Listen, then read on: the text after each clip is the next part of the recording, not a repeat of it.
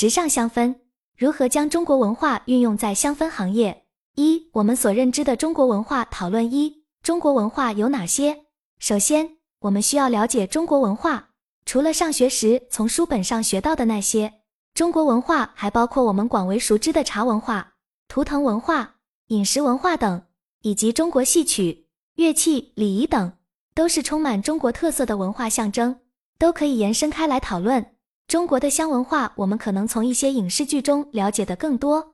至于古代香薰的使用，还需要当代人用更适合当下的方式传承。云友林文君表达了他对中国文化的欣赏，尤其是中国文化中诗意的命名方式。他认为中华文化真的很美。他谈到了在古装宫廷剧中常常提到的一种香，叫鹅梨帐中香。这种香在淘宝上就可以买到，其实是以鳄梨为原料制作的。其制作过程是先将鳄梨蒸熟，然后磨成粉，窖藏，再制成香粉。可以做成线香或香丸。阿豆豆提到了冷香丸和转香，这些都是中国传统的香薰制品。他曾经花了一段时间观看手工香的制作视频，对植物的治愈力感到惊奇。莉拉也分享了她在庙宇中看到的各种香包，以及她自己有一串手串也会散发一种天然的香味。我一直在思考，我们的香薰产品有什么是可以做出特征化的东西，例如香膏。一看就知道是用来抹在身上，让身体散发香味的。现在我们会使用玻璃器皿，比如香水或者是家居香氛。形制和容器的变化是外在的，内在我们对中国文化的深入理解也在不断深化。对我而言，香薰与中国文化的交融是一个充满探索的过程。我们不断发现并尝试理解中国文化的深度与广度，也希望能通过对香薰的使用。更好的传播和弘扬中国文化。二、中国文化的精髓是什么？中国传统文化是多种哲学思想完美融合的文化，具有高度的包容性。例如道家的自然、清净、超然，佛家的慈爱、静心，医家的精诚与奉献，以及文学家的想象力，还有以孔子的学说为代表的儒家文化，墨家的大爱无私，法家的严谨，也都是中国文化的一部分。都体现了中国文化的深度与广度。我认为中国文化的精髓在于其生命力和创造力。丝绸之路就是在历史这条长河上文化不断交融和沉淀的最好见证。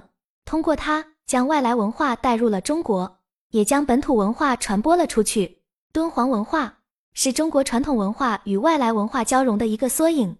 中国文化的包容性意味着它具有强大的生命力和创造力。有强大的同化和改造外来文化的能力，这是中国文化的重要特点。二、中国文化在香薰产业的展现和应用，我们可能首先需要思考中国文化包含了什么元素。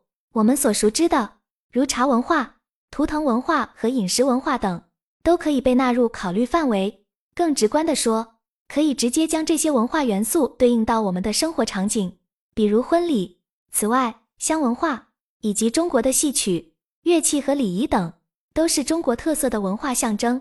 在中国传统文化中，香薰文化的历史悠久，最初用于宗教活动和信仰，后来又发展出疗愈的功能。所以，中国传统的用香通常都是通过植物的治愈力量传递出积极的影响。我们刚刚提到过的鹅梨帐中香就是一种源自古法制作的香料。随着国内香薰市场的发展，这些既美观又有深远文化内涵的本土香薰产品可能会成为女性消费者新的消费热点。香薰与中国文化的结合是一种文化和生活方式的有机融合。无论是古代的熏香，还是现代的香膏，都是中国文化的一种体现。同时，许多国内外品牌也在尝试将中国元素融入他们的产品中，使中国文化得以在全球范围内传播。东方文化一直以来也是很多国际品牌的灵感来源，其中就包括中国文化。中国文化在这方面有着深厚的底蕴和无穷的魅力。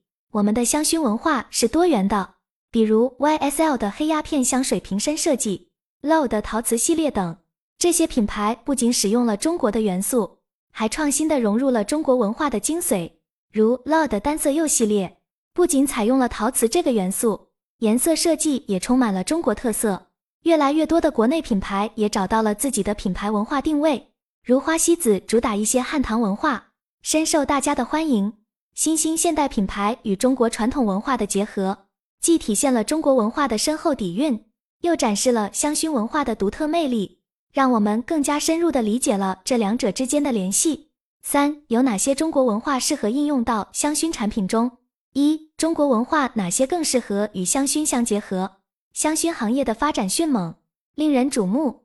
根据企查查数据，香氛企业的注册数量在二零一七年前后显著加快。突破了两百家，二零一九年和二零二零年的注册数量加起来近六百家。至二零二一年五月，中国香氛企业的注册量已累计超过两千家。据凯度数据，二零二一年中国香水市场整体零售额仅占世界香水市场的百分之四点一，但在过去五年，二零一六至二零二一年的复合年增长率 CAGR 为百分之二十一点四，约为世界市场的十倍。预计到二零二六年。中国香水市场的整体销售额将达到三百七十一点三亿人民币，未来五年市场年复合增长率将维持在百分之二十二点三左右。这些数据来源于我阅读的《Vogue 中国：解码中国在 Z 时代的香氛经济》一书。即便是在微观层面，从很多人朋友圈中也可以看到香薰行业的发展情况。在我朋友圈中，已经细分出了从事香薰课程、香薰礼品供应和香氛品牌的朋友。他们各有各的优势，而抖音等平台上的销售情况则各异。虽然有的品牌销售不佳，但也有很多品牌表现出色。例如，香水品牌卓芬在抖音上就表现突出，每场的直播销量都有在十万加。国内已经有几个香氛品牌已经成功获得了融资，比如关夏、野兽派和气味图书馆。关夏定义自己是东方香薰生活方式品牌，主打东方文化为底蕴的香薰。赋予每一款香具有东方审美的故事背景和气味。他们以公众号作为线上售卖渠道，每周四晚上八点上架产品。气味图书馆的凉白开和大白兔系列也让人耳目一新。这些产品都与中国元素紧密结合。尽管香薰行业的发展前景被看好，但仍然有需要行业面对的现实问题。比如，香薰品牌在接受投资时，投资者通常看重的是哪些方面？香薰的主要客户人群又是哪些人？在不同的场景中，如何选择合适的香氛产品？香氛产品在室内使用时，不同房间的味道会不会混合？国内有哪些香氛博主？他们的带货能力如何？等等。根据艾瑞咨询二零二零年的数据显示，中国香水消费客单价多在五百至八百元之间，属于中高端消费。然而，就人均香水消费而言，中国市场的消费与发达国家市场相比仍然相对较低，这意味着有很大的增长空间。自二零二零年疫情以来，大量高端香氛品牌瞄准这一趋势，以独立门店的形式进军中国市场。在二零二一年，高级香水的销售表现继续远超大众香水。根据 Euromonitor 预测，这一差距将在未来几年内持续拉大。在大众香水市场逐步收缩时，高级香水销售额将不断攀升，预计将在二零二六年实现百分之一百四十八的复合增长率。四、如何在香薰行业更好的应用和发扬中国文化？一、在设计中如何选择和应用？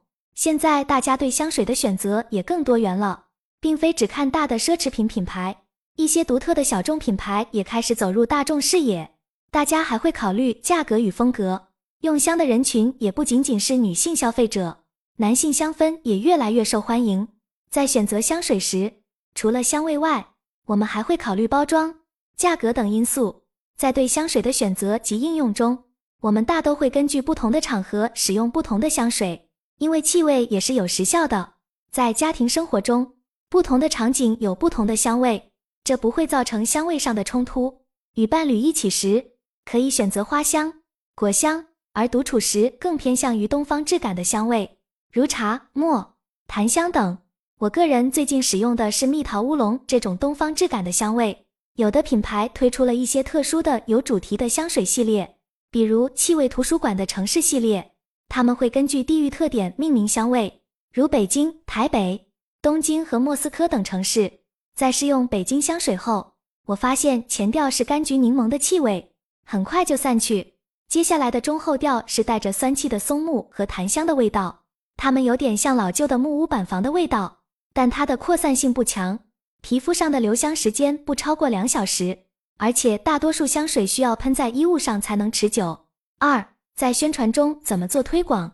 最近有一款竹子系列的香薰蜡烛在平台上卖得很好，价格从三十九元到六十九元都有。这反映出一种消费趋势，大家在选购香薰的时候，除了看重香味和价格以外，还开始关注产品的外形和与大自然的关联。为此，我们也考虑在包装设计中引入图腾、符号等元素。但虽然包装可能会影响购买决策，但产品的品质仍然是最关键的。如果包装与产品品质不一致，消费者会感到失望。在香薰产品的设计中，我们也在探讨如何将文化元素应用进去，比如瓶身的设计、气味的设计，其实都可以借鉴中国的文化元素。比如，有没有专门的中国产植物，只用它们来制作香味？又如何用香味做出茶、墨的感觉？再比如，香薰的瓶子是否能做出中国的特色？一般香薰产品的瓶子应选择不易腐蚀的材料，如玻璃瓶、陶瓷瓶等，这也是常用的容器。在瓶身设计和元素应用上，大多数品牌会结合其文化特点，如图案、颜色的应用等。在宣传中，也可以结合这些设计特性和产品本身文化背景融合，与消费者建立文化共鸣。